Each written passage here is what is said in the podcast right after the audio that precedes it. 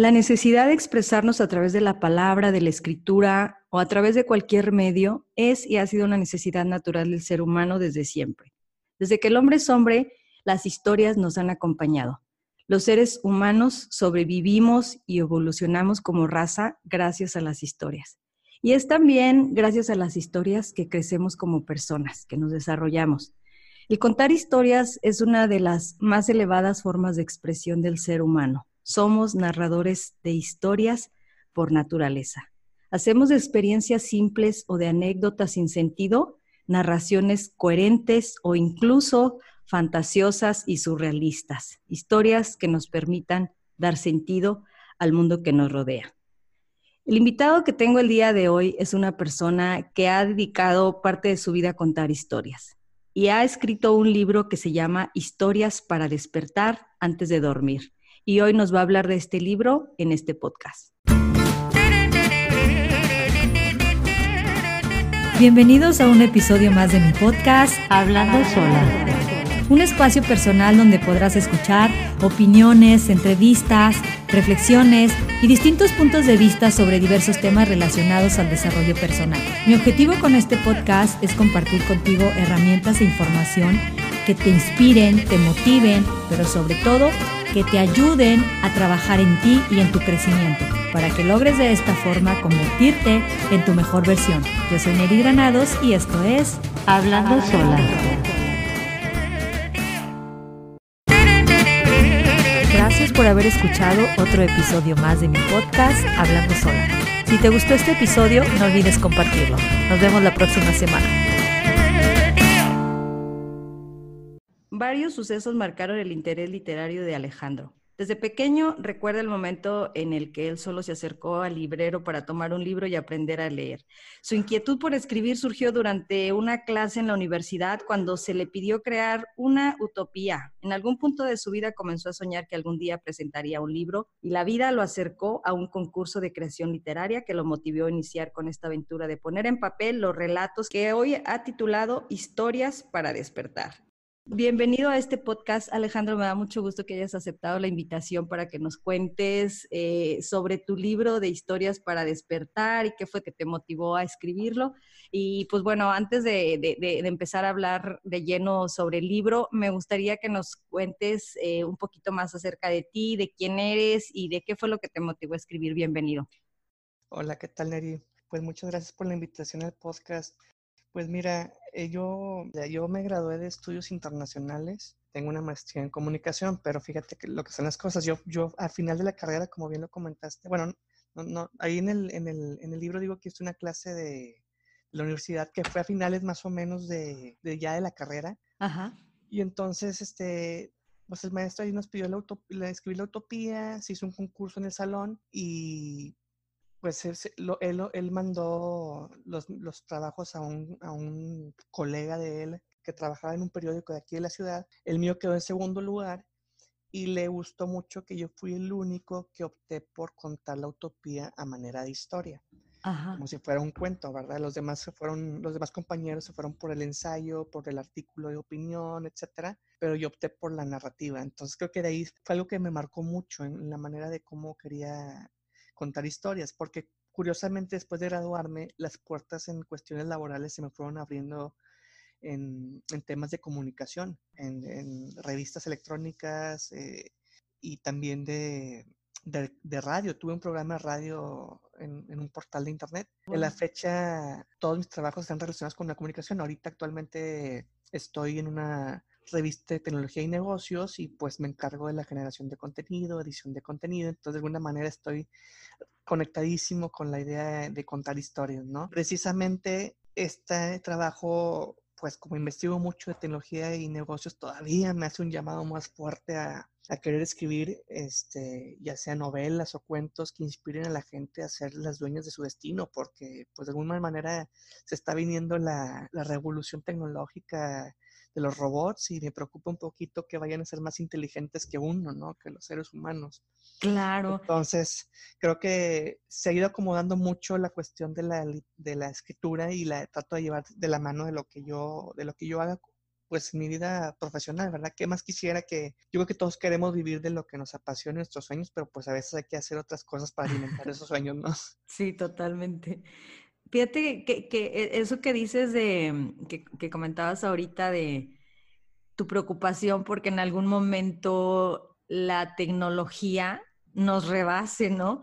Y, eso es algo que creo que muy, pocas personas se han puesto a reflexionar. La verdad, yo eh, coincido totalmente contigo. Creo que la tecnología eh, va avanzando a unos pasos agigantados y de repente como que los seres humanos nos estamos quedando un poquito atrás. Entonces, qué importante, ¿no? O sea, tomar conciencia de eso y la verdad es que sí, coincido también eh, totalmente contigo en esto de que la lectura es, eh, pues, es una herramienta muy, muy eficaz, no solo para eh, educarnos a nosotros intelectualmente y culturalmente y que sepamos este pues muchas cosas que de repente desconocemos sino también para construir una mejor sociedad porque pues obviamente entre más lees te acercas más al conocimiento de muchas cosas. Entonces qué importante es esto de crear historias que inspiren a las personas a leer.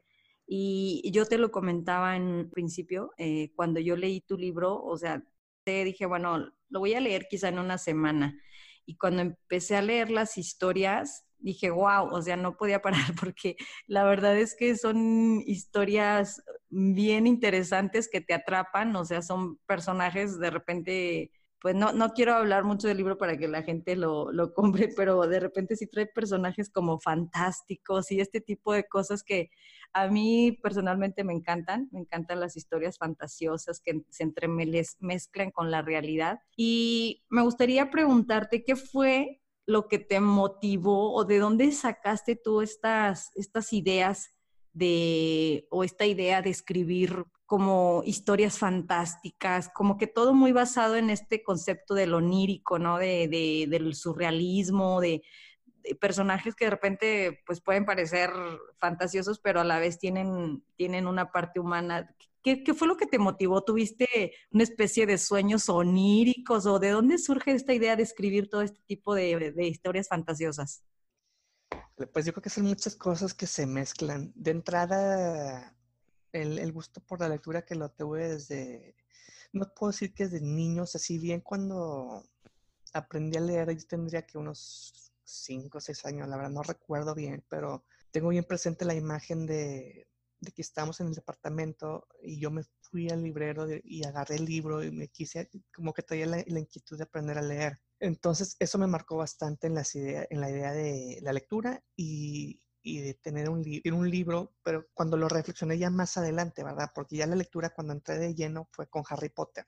Ah, ok. Después Harry Potter es muy fantástico, mucha magia, mucho, te, te, enriquece mucho la imaginación porque si tú, si tú ves Harry Potter, digo, lees Harry Potter antes de ver las películas, pues tú creas tu mundo, tú te imaginas a los personajes, tú haces, tú recreas todas las escenas, pero cuando ya ves la película, pues ya te imaginas a los actores, a lo que ya te crearon para ti. Entonces es bien importante esa parte donde dices, yo quiero crear mundos, creo que quiero crear historias y como que toda esa cuestión de los autores me llamó mucho la atención. Y ya más adelante, cuando ya empecé a leer sagas como Millennium de Stieg Larsson, pues también como que el personaje principal era un periodista o un escritor que andaba investigando, indagando por querer presentar una historia, por querer contar algo que hiciera a la gente reflexionar. También películas como El escritor fantasma, ¿no? De toda esta ambientación que te, que te dan del escritor que tiene que investigar todo este misterio, se tiene que ir a una isla donde toda la película está prácticamente nublado y lluvioso y está como que te la hacen como parecer como si fuera de miedo, pero no es de miedo, ¿no? Sí. Entonces, todos estos personajes, dije, yo también quiero contar una historia, también quiero ser alguien que, que de alguna manera sí puede llegar a inspirar a, una gran cantidad de gente, pues qué bueno, ¿no? A, a perseguir sus sueños y, y, pues a seguir sus metas, ¿no? Entonces, fue algo así como que muy particular de lo que me ha marcado en crear historias. Ahora, el libro en sí, pues está, digamos, de alguna manera armado con, no todas, pero sí son vivencias mías, que sí me, algunas sí, me ocurrieron directamente, otras de manera indirecta, que no quiero entrar en muchos detalles para no, no dar tanto spoiler, pero creo que eso es lo importante, ¿no? Que al final del día todos tenemos algo que contar y, y, si nos ponemos las pilas, pues los podemos expresar a través de un blog, de un podcast, de un, pues de un libro, ¿verdad? Pero no, a, lo, mejor no es la idea de que todos, digo, qué bueno si te gusta la escritura y quieres escribir un libro, pero, pero al final del día lo que voy es que todos tenemos una historia que contar que puede inspirar a alguien a, a un cambio, así sea las cinco personas que están a tu alrededor. Entonces digo que ese fue así como que el impacto así, dije, yo quiero escribir un libro y algún día lo voy a presentar en la feria del libro, en este caso aquí de Monterrey, pues se cumplió el sueño, pues fue como un decreto, ¿no? Sí. Entonces se cumplió esa parte. Fíjate, me encanta eso que dices de, de, que todos tenemos una historia que contar y no importa a través de cuál medio la contemos, ya sea a través de un libro, de un blog, de un podcast. Lo importante es contar esas historias que inspiren, porque creo que existe mucho ese tabú de que, ya sabes la frase de, si no eres famoso a nadie le importa. Y la verdad yo eh, con este podcast es justamente lo que estoy tratando de hacer. A mí no me interesa entrevistar a gente pues famosa, que claro que me encantaría, por supuesto, pero a mí lo que me interesa más es eh, contar historias de la gente común, que algo que me motivó mucho a mí hacer esto también fue una entrevista de que escuché hace poco del director de Forbes, que él decía que generalmente la gente que entrevista tiende a buscar a personajes muy famosos, gente que tiene historias así como pues muy conocidas y quieren entrevistarlos, pero él decía que, que él aprendió algo de un mentor que él tuvo que fue Gabriel García Márquez, que le decía que las historias más interesantes son las que están en la gente común. Eh, son esas que te cuenta el amigo en el bar, son esas que te cuenta la persona de al lado en el avión, o sea, son, son esas historias que de repente pasamos por alto, que pensamos que a, nadie le pueden interesar.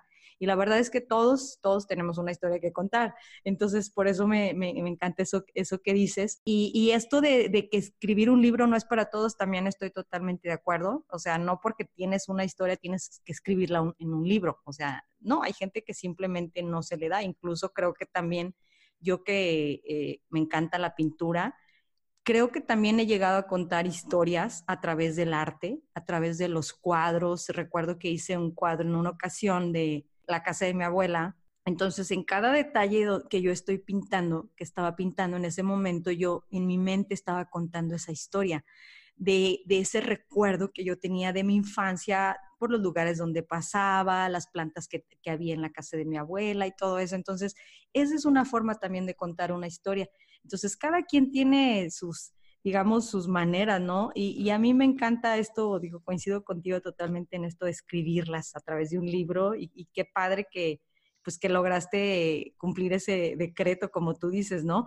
Ahora, hay algo que a mí me llama la atención en, este libro, que ya te lo había preguntado, en, esto de, de, tus historias de que que son, son como unas historias muy fantásticas con personajes surrealistas y esto de repente me lleva a, relacionarlo, no sé, por ejemplo, con obras de arte, no sé, artistas como Dalí, que él, pues digo, como la mayoría sabemos, era un personaje que algunas personas consideraban como loco porque la mayoría de sus cuadros estaban como basados en, en estas imágenes, o, o, más bien dicho, en el onirismo, que para las personas que no saben qué es, este, pues bueno, algunas eh, ramas de la psicología consideran esto como una, pues como una especie de trastorno de la conciencia, ¿no? Un, un, estado que lleva a una persona a perder la ubicación de plano real y que confunde la realidad con la fantasía. Entonces, muchas personas que se inspiran en este tipo de, cuadros surrealistas, dicen que están locos porque escriben cosas muy, muy avionadas, o sea, en tu caso que escribes también cosas como muy surrealistas, muy, no, no, te han llegado a decir, oye, ¿qué onda? ¿De cuál fumaste? porque te inspiraste en ese personaje tan loco? Por ejemplo, en, a mí me llama la atención el personaje de El hombre sin, sin rostro, o sea, de repente no te han llegado a hacer ese tipo de preguntas. No, así de, hasta ahorita no, este, a ver qué me dicen los, bueno, si me llegan mensajes de los lectores por, de jóvenes, ¿verdad? Porque para empezar el libro lo, en un momento lo, lo, consideré para jóvenes, adolescentes, o sea, adolescentes y adultos, pero resulta que lo han leído niños y hace poco se fueron como 50 libros a su asua, entonces me gustaría saber al rato a ver si me mandan comentarios de lo que pensaron, pero sí me tocó una niña que me decía, ay, es que el delfín, porque hay un personaje de un delfín, y me decía, si era yo, me decía si era yo el delfín, o si me dices que te estás reflejando en tus personajes en libro, y yo me quedé así con la niña teniendo 11 años, 12 años de niña, y ay, joder, o sea, sí vienen con mucha percepción, pero así particular que me hayan dicho algo, no, pero me llama la atención que comentes a Salvador Dalí porque precisamente eh, es el cuadro, hay un cuadro de él, el, del reloj que está así como que doblado, creo que se llama La persistencia del tiempo. Este, y precisamente ese cuadro inspiró la historia de un paseo por la ionosfera. Ay. precisamente ese cuadro y también la película de Disney de Alicia en el País de las Maravillas. Ajá. O sea que también es muy. Sí, sí, sí muy surrealista, ¿no? Alicia en el País de las Maravillas. Y esa historia en particular creo que es la que está más así como que rompe con todo, ¿no? Sí, yo creo que por eso a mí me llama mucho la atención. Digo, uno de mis personajes favoritos o de mis artistas favoritos es Salvador Dalí y una de mis películas favoritas es Alicia en el País de las Maravillas. Entonces, ya te imaginarás por qué me encantó el libro. Me encanta todo esto. Digo, a pesar de que soy muy en, mi vida cotidiana trato de ser muy realista, también tengo esos momentos donde me encanta imaginarme personajes ficticios y entonces, como tú decías hace un momento, cuando tú tomas el personaje que no hay ninguna película, lo haces tuyo y tú te imaginas los escenarios, es, es, algo muy distinto a cuando ya te venden la imagen de quién es Alicia, ya tienes como que una, un concepto muy formado, ¿no? Pero en este caso, eh, eh, a mí incluso te, confieso unas historias donde sí me da así como que cierto escalofrío cuando vas contando la historia y yo, o sea, la incertidumbre de quién es, qué va a pasar, eh, a mí me encantó, entonces por eso te pregunté eso, ¿no? hay otra, otra cosa. Nada, más aclarar, es la persistencia de la memoria, el cuadro ahorita, no. ah, ok.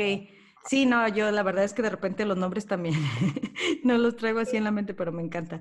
Eh, decías tú en un principio, pues el objetivo, según entiendo, tu objetivo es como acercar a la gente a la lectura, pero además también ayudarlos a abrir la mente a nuevas ideas, a, tener más empatía con otras, incluso con otras personas y hacia otros personajes, historias y todo este tipo de cosas. Entonces, ¿de qué manera eh, crees tú que, que puedes ayudar, por ejemplo, a los adultos que ya no están en esa etapa de, abrir su mente, sino que ya somos personas mayores y, bueno, no mayores, pero ¿cómo, me, ¿cómo te explico? O sea, ¿crees que este libro sí puede ayudar a cualquier persona en esta, en esta idea tuya de, pues, de ejercitar el cerebro y de eh, ayudarnos a tener mejores conversaciones y todo este tipo de cosas? Digo, a mí la verdad es que yo sí personalmente sí se lo recomendaría a gente adulta, adolescentes, pero también a gente adulta, porque creo que traen muchos, traen muchas historias que te invitan a la reflexión. Por ejemplo, hay, hay una frase que a mí mm, particularmente me gustó mucho, eh, creo que por aquí la, la había notado, que dice, los que las personas siguen igual de dormidos que tú porque tuvieron la fabulosa idea de ir a ninguna parte.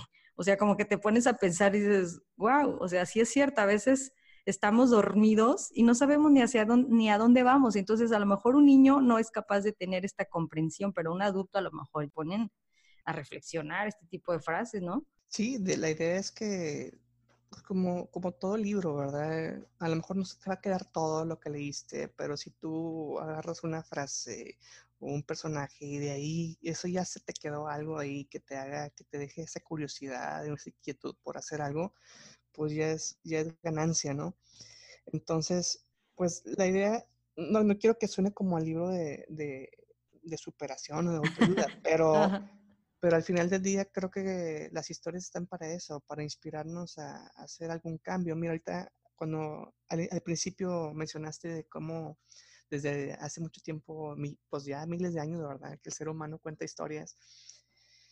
Pues las historias nos han ayudado a sobrevivir. O sea, las personas antes, allá en la, hace 10.000 años, si tú quieres, digo, no tengo así los años precisos, pero se sentaban alrededor de la fogata para contar historias que tenían que ver con cómo vamos a sobrevivir, porque pues allá afuera están los depredadores y tenemos que estar atentos a dónde, cómo se mueven las manadas o, o qué plantas son venenosas. Entonces tenía que contar historias para sobrevivir y luego a lo mejor se vino la evolución del tiempo, ya pasaron los años, se llegó a lo mejor la, ya digamos la ilustración, ya, ya otros, otros periodos donde la gente a lo mejor ya no era en la fogata, sino se, sentaba alrededor de la chimenea, leía libros, había mucho tiempo para leer porque no había televisión, no había tantos estímulos, y por, mal, por más aburrido que estuviera el libro, pues lo leías, ¿no? Al final de cuentas, porque no había otra cosa. Sí.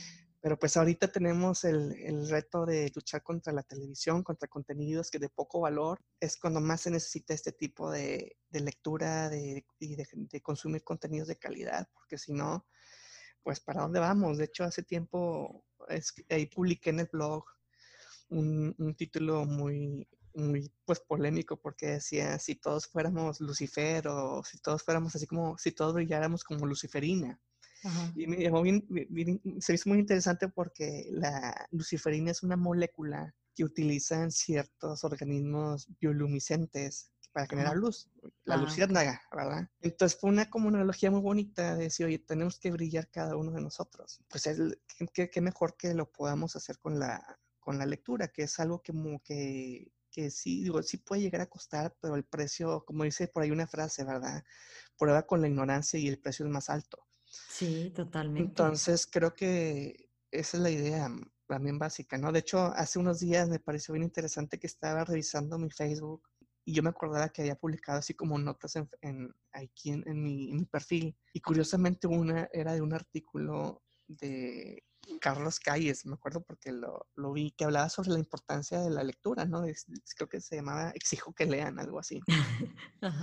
De cómo habla de, que la lectura está desprestigiada, de, que como la gente dice que tiene muchas excusas para no leer, que no tiene tiempo, etcétera, que no le agarra el gusto y pues todo eso lo venimos arrastrando porque a mucha gente se le inculcó la lectura como ponte a leer o algo así, como si fuera un castigo, como si fuera algo malo.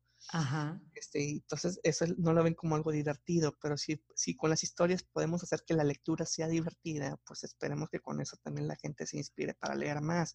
Que eso es algo también por lo que el libro lo pensé así como que muy cortito, porque si la gente dice es que no tengo tiempo para leer, pues te puedes ah, leer una historia ahí mientras esperas en el consultorio o mientras vas de un lado a otro en el ahí en, en el camión o en el o en el servicio de transporte privado no digo marcas o sea, tenemos que darnos el tiempo para leer, así sea cinco minutos al día. Sí. Pero sí me preocupa un poco porque en una presentación que tuvimos, bueno, la compartí con otra escritora de aquí de Monterrey que se llama Elsa Flores, presentó su libro de, también es así de cuentos cortos. Ajá. Uno de los asistentes dijo que le preocupaba mucho que los niños, que se les dificultaba mucho unir palabras, o sea, estaban batallando para leer.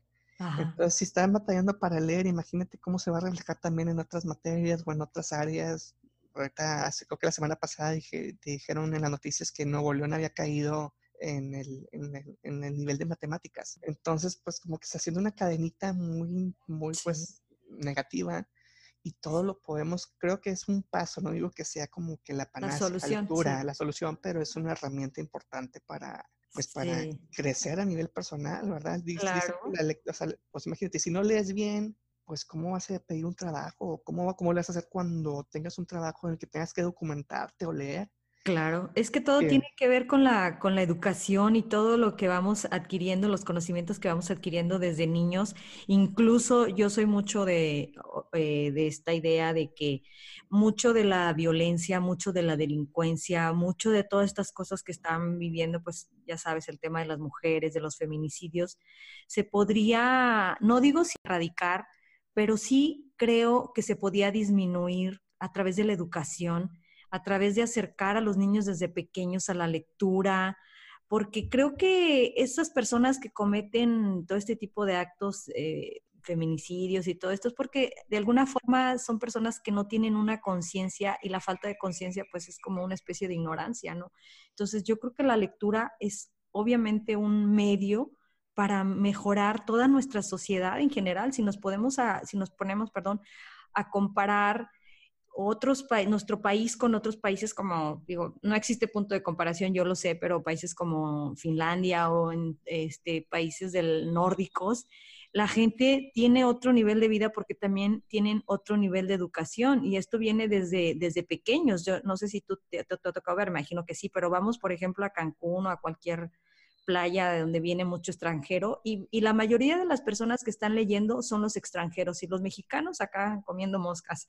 Como que siento que también es un tema cultural y por eso es importante fomentar la lectura. Yo, yo también te lo digo como autora, digo, este, me, he tenido esa experiencia con mi libro de que cuando le dices a la gente le hablas de algún tema de leer, como que la mayoría de la gente lo ve como algo, eh, como lo extra, ¿no? Como, ay, a ver si tengo tiempo de leer, a ver, a ver si puedo. O sea, es como, como una opción, como que vivimos ya cada vez más en esta etapa o en esta época de la inmediatez donde queremos todo, todo rápido, incluso las historias, queremos eh, ver historias a través de un meme y que nos lo cuente rápido el meme, ver, a ver, ah, sí, ya me reí, ya, o sea, como que no estamos utilizando ya nuestro cerebro. Entonces, sí que importante esto de educar desde pequeños, pero no solo a los niños, sino también los adultos que nos eduquemos. Y por eso a mí me, me encanta esta idea que tú, que tú eh, o, digamos, este objetivo que tú tienes con, con el libro de, de,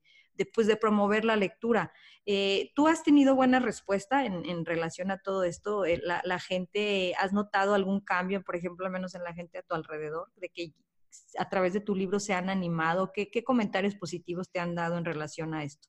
Sí hubo una, una lectora eh, que la conocí en un, en un taller de escritura que me dijo, no, es que tu libro me inspiró a mí a escribir el mío. Y ya va a no sé si, es, si va a publicar su libro, es, todo es de ella o una de sus historias va a aparecer en una antología de, de cuentos o de relatos también ahí de una, una editorial de aquí de, de Monterrey. Entonces, es, yo creo que ese es el, el, comentario más significativo que me ha tocado, que te digan, oye, tu historia a mí me inspiró a hacer esto, tu libro me inspiró a esto. Entonces, eh, pues son cosas que de alguna manera te llenan, porque digo, como autor independiente, pues uno pues tiene que hacer el esfuerzo para promover el libro y pues mueve pocos ejemplares como tú quieras y pues es, es, es, significativo que una persona que lo lea te haga llegar ese mensaje, ¿verdad? Es más fácil cuando a lo mejor eres este, pues más reconocido, tienes más este, medios a tu alcance para difundir tu obra y que te lleguen miles de mensajes, ¿verdad? Uh -huh. Pero creo que sí, o sea, ese, ese de la chica esta es el más, más sí. importante.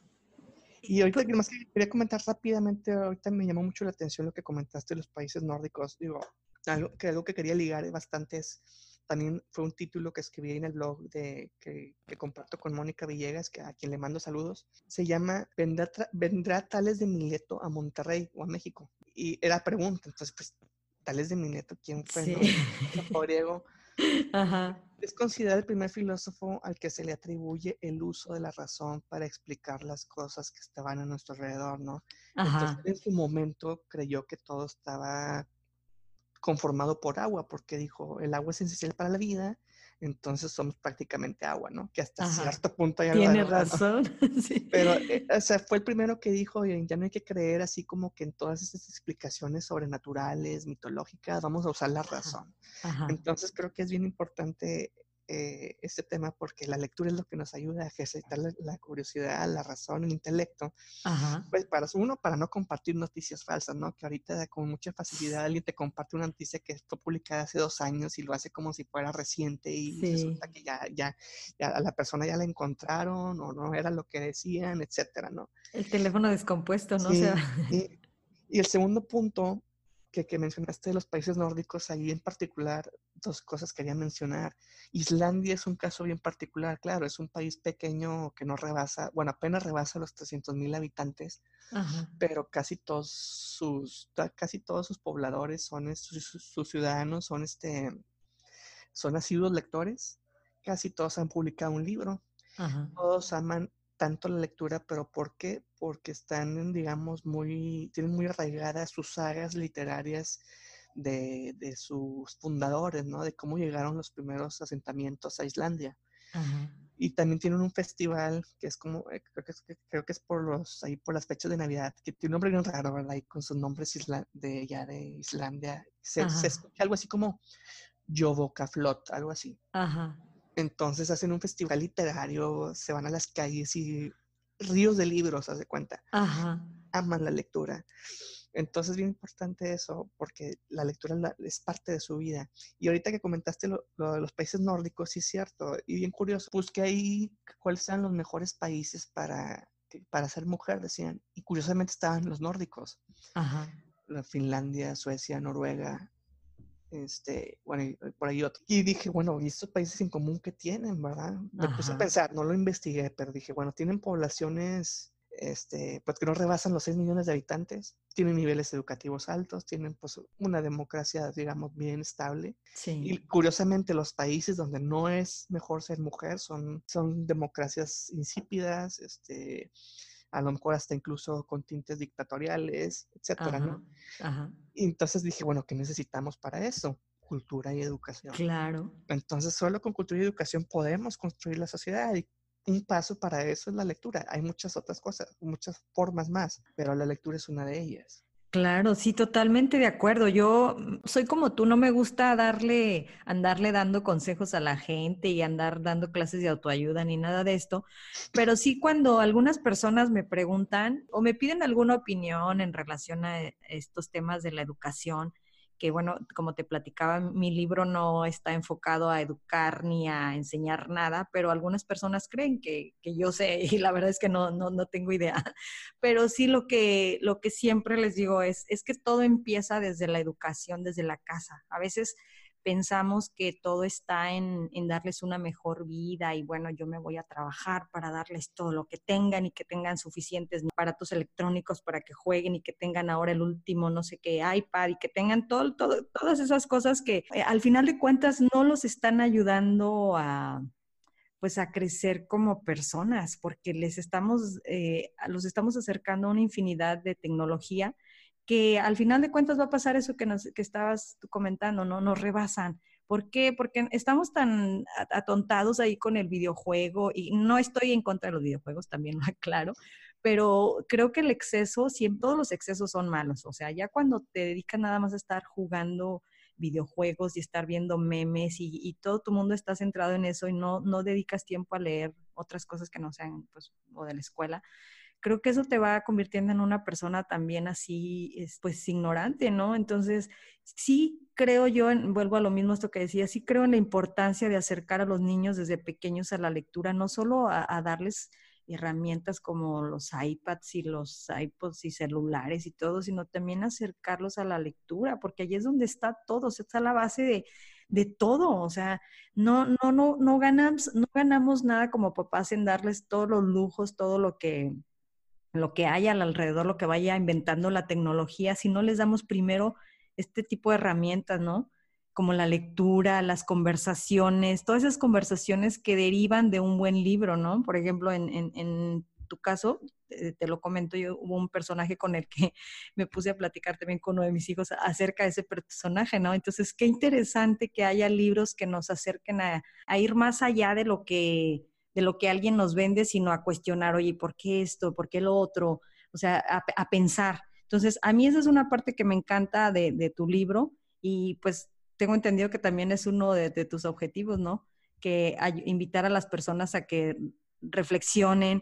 Y en este caso me gustaría ya como para concluir, este, no sé si pudieras dejar alguna sugerencia, alguna recomendación en relación a todo este tema que hemos estado hablando. ¿Qué, le dirías tú a las personas que nos están escuchando en este momento? Pues bueno, que se animen a encontrar las historias que les llamen la atención. A veces veo mucho en los grupos de Facebook que piden recomendaciones. A ver, ¿qué libro me recomiendan para esto? ¿Y qué libro para este, de ficción o de historia, etcétera? Y es buena el ejercicio, pero también creo que uno debe de encontrar las que llamen la atención, porque lo que te recomiende uno no necesariamente te va a gustar a ti. Y yo creo que ahorita el caso es que te, a lo mejor la gente le dicen, léete el Quijote. Pues sí, pero es un librote muy largo. Y si ve las, si ve las 900 páginas, pues no, no quiero leer esto ahorita. Este, ya a lo mejor encontrarás tu momento para leer lo que es un buen libro. Yo ahí lo tengo como, como lista de pendiente. Pero creo que es importante que uno se dé la tarea de hacer ese ejercicio de decir, bueno, ¿qué me llama la atención? O sea, si vi una película y me llamó la atención esta historia, pues a ver qué libro similar hay para, para leerlo y, eso te va a llevar a que a lo mejor va a salir una novela, pues digamos, muy popular o, o a lo mejor que, que no es así como que para muchos que dicen, ay, es que eso no es lectura. Mira, para mí es ganancia que la gente lea. Y dos, si ese libro a ti te dejó algo, una enseñanza para que tú la apliques en tu vida te haga ser mejor, ya ganó el autor. Por más que critiquen al autor o que si no es, si no es a lo mejor el más famoso o no goza de buena popularidad, etcétera, si ya te dejó algo a ti para ser mejor tú, ya, ya, ya la hiciste. Entonces creo que es nada más esa oportunidad de irse a la, a la librería y darse el tiempo de buscar algo que te llame la atención. Si a un niño le gusta el fútbol, pues a ver qué encontramos de historias que hablen de un deportero o de un juego o que, el, o que el fútbol sea el eje central de la historia. Por ejemplo, si a un niño que le va, por ejemplo, en este caso a Tigres, y, y, no, y le quieres, lo quieres hacer que le guste la lectura, pues creo que en las dos ediciones pasadas de la Feria del Libro, el portero de los Tigres presentó un libro que es algo, no sé exactamente de qué era, de historias de fútbol o qué pero pues ya, lo, ya por lo menos lo puedes llevar a la feria del libro para que vea a su ídolo, ya sea que le compres ese libro y luego de paso vas a otros stands para ver, otras, a ver qué otras historias te pueden llamar la atención y, y empezar por cosas, si no tienes el hábito así, así, así riguroso de la lectura, pues vete por libros cortos, hay muchos libros cortos. Mira, el, el, el, Historias para despertar antes de dormir es un ejemplo, son historias cortitas que los puedes leer con, o sea, tampoco, tampoco la idea es que lo leas de corrido así, o sea, mi sugerencia es que lo leas despacito, que disfrutes cada cuento. Pero sí también hay muchos, hay, otros títulos más que, que son cortitos, que te los puedes aventar leyendo poco a poco 5 o 10 minutos en la noche. Es nada más esa cuestión de realmente tener esas ganas, ¿verdad? O sea, para que luego tú compartas un aprendizaje con, ah, con quienes están a tu alrededor y así se haga una especie de cadena de favores, ¿no? Donde compartimos y comentamos contenidos de calidad que se necesita mucho ahorita por la, por la coyuntura que se vive aquí en el país de tanta, de tanta violencia y tanta, digamos, destrucción del tejido social. Entonces, hay que buscar la manera de llegar a que el mensaje llegue a esas personas, porque muchos, a lo mejor, su círculo, su, su entorno está muy limitado a personas que no leen, a personas que tienen, digamos, que único mundo es a lo mejor los programas de televisión de que vemos aquí en la, en la TV local y pues tú dices eso no aporta nada, absolutamente nada. Pero ese es su mundo, pero no es porque, o sea, nadie, nadie más le ha llevado eh, contenidos de calidad, etcétera pero si a lo mejor descubrieran el poder de la lectura, se darían cuenta que pueden salir adelante en muchos aspectos de su vida. O sea, si un niño de una, digamos, eh, de una colonia popular se acerca a la lectura, puede encontrar su sueño para ser un empresario. Por ejemplo, a este Elon Musk, el CEO de Tesla y de SpaceX, la trilogía de la fundación de Isaac Asimov fue la que lo inspiró para fundar sus empresas. Wow.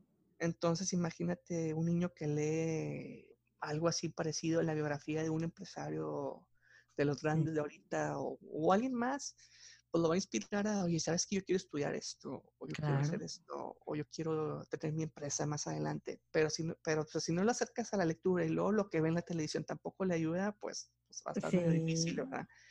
Pero también tiene, que, tiene que haber un poquito, o sea, sí llevárselo, pero también tiene que haber interés de la persona, porque tampoco las puedes forzar, pero yo que para despertar ese interés en la persona, pues hay que, digamos, presentar. Acercarlos, sí, acercarle los medios. Sí, claro. Sí, pues es que es, es, es, cambiar un poquito el chip que traemos y de, de, de, por lo menos empezar cada uno de nosotros a, los que tenemos el, digamos, el, el el, la, la, posibilidad, por ejemplo, a través de redes sociales, de compartir contenidos de calidad para ver que eso haga eco de alguna manera y es ganancia. Entonces tenemos que aprovechar nosotros las plataformas eh, que tenemos para, pues, para difundir el mensaje. Pero también creo que, digo, no, no todos, ¿verdad? Pero si una persona, por más que pertenezca a un nivel socioeconómico bajo, pues muchos, con mucho esfuerzo o por el motivo que tú quieras, tienen un smartphone. Entonces, de que pueden leer, pueden leer.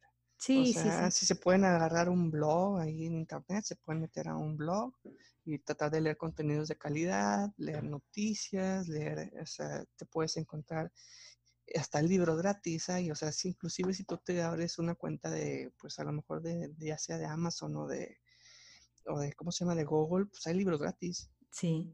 que los, y hay, unos, hay, este, hasta que los ponen en precios muy accesibles.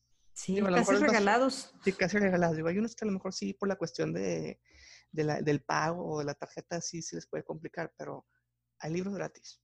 Sí, no, y es que ya no hay excusas, no hay excusas. No hay excusa, no hay excusa. Eh, este, entonces, por eso te decía que, es muy importante, pues, que, que, los adultos eh, les, les demos ese ejemplo, les los acerquemos a, a, ese, les acerquemos los medios y también a crear el interés, que se interesen por la lectura, porque si, si nosotros no lo hacemos, pues yo creo que es más divertido en esta época para un niño agarrar el videojuego y pasarse horas ahí que estar leyendo un libro. Es, eh, para el cerebro es más fácil como que ya se lo den digerido todo el, monito que está haciendo no sé tal cual cosa, a tomar un libro y empezar a imaginarte las historias. Este, hay algo que, que me gustaría también preguntarte que desde un principio tenía esa y se me pasó. El título del libro, Historias para despertar antes de dormir. ¿Qué, qué fue lo que te inspiró a, a, a, darle ese título? Porque a mí me, me parece muy, como que tiene un mensaje más allá del título, historias para despertar antes de dormir. O sea, si tienes como un juego de palabras, ¿qué, fue lo que, lo que eh, pensaste cuando escribiste ese libro? ¿Qué fue lo que te motivó a, a, escribir o escoger este título? Bueno, eh, curiosamente el título fue lo último que se me ocurrió, este, pero sí es con esa intención de, pues es un doble juego, ¿no? Hay mucha gente que lee antes de dormir y y lo hace con esa intención de, ay, déjame leo para que me dé sueño. Y pues a quien nos gusta leer a veces es difícil porque pues quiere leer más. Sí.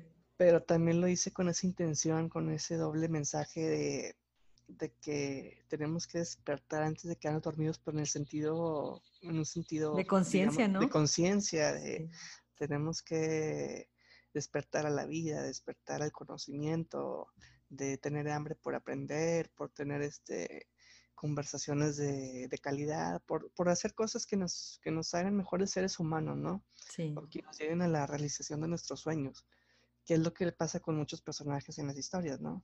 Sí. O, otros que, como la historia final, ¿no? De que el, el, el, personaje trae un conflicto amoroso y como que está ahí echando culpas, pero luego, y espérate, a lo mejor no, no, no son los demás, eres tú. Sí.